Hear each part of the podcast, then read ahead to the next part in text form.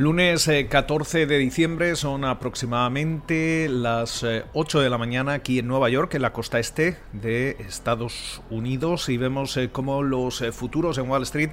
adelantan subidas de 258 puntos en estos momentos en el caso del Dow Jones, el Standard Poor's 500 y el Nasdaq también en positivo con subidas de un 0,8 y un 0,6% respectivamente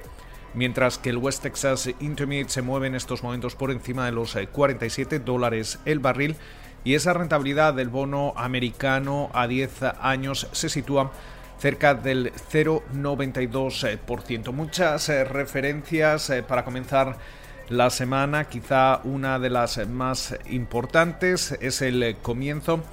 de la distribución de la vacuna de Pfizer y BioNTech aquí en Estados Unidos con la misión eh, sobre todo de eh, vacunar a más de 100 millones de personas a finales del próximo mes de marzo. De momento van a haber eh, al menos 145 localizaciones listas para recibir la vacuna de, de, Pfizer y BioNTech en los próximos días. por su parte,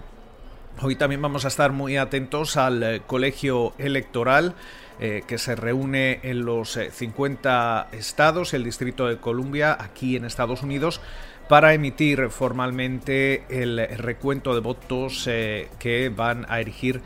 al demócrata Joe Biden como presidente, presidente electo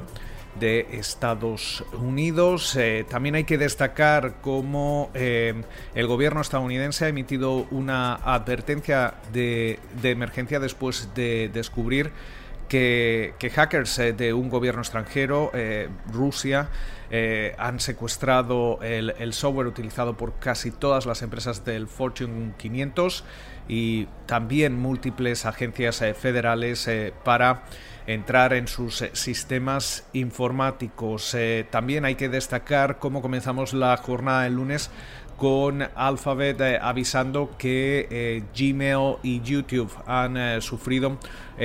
caídas en todo, en todo el mundo, aunque todavía no se han dado a conocer las causas de, esta situación en sus servicios. también hemos visto una oleada de anuncios de, de compras. volvemos a a, vivir lo que se llama ya un Merger Monday con eh, Electronic Arts eh, eh, anunciando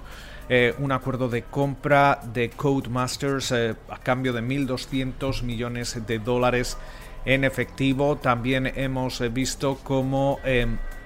Huntington Bankshares va a comprar TSF Financial a cambio de 6.000 millones de dólares. también hemos eh, conocido como Reddit ha comprado el rival de TikTok, Dubmash. Eh, mientras eh, tanto, también vamos a estar muy atentos esta semana a la última reunión de política monetaria de la Reserva Federal que comienza mañana martes. conoceremos el resultado el miércoles. Atentos a esa rueda de prensa del presidente de la Fed, Jerome Powell, y también en esta ocasión a la actualización del cuadro macroeconómico. De momento, se espera que se puedan mejorar las eh, perspectivas de crecimiento y que dentro de ese dot plot, esas proyecciones, ese diagrama de puntos donde se proyectan, eh, donde se sitúan los distintos miembros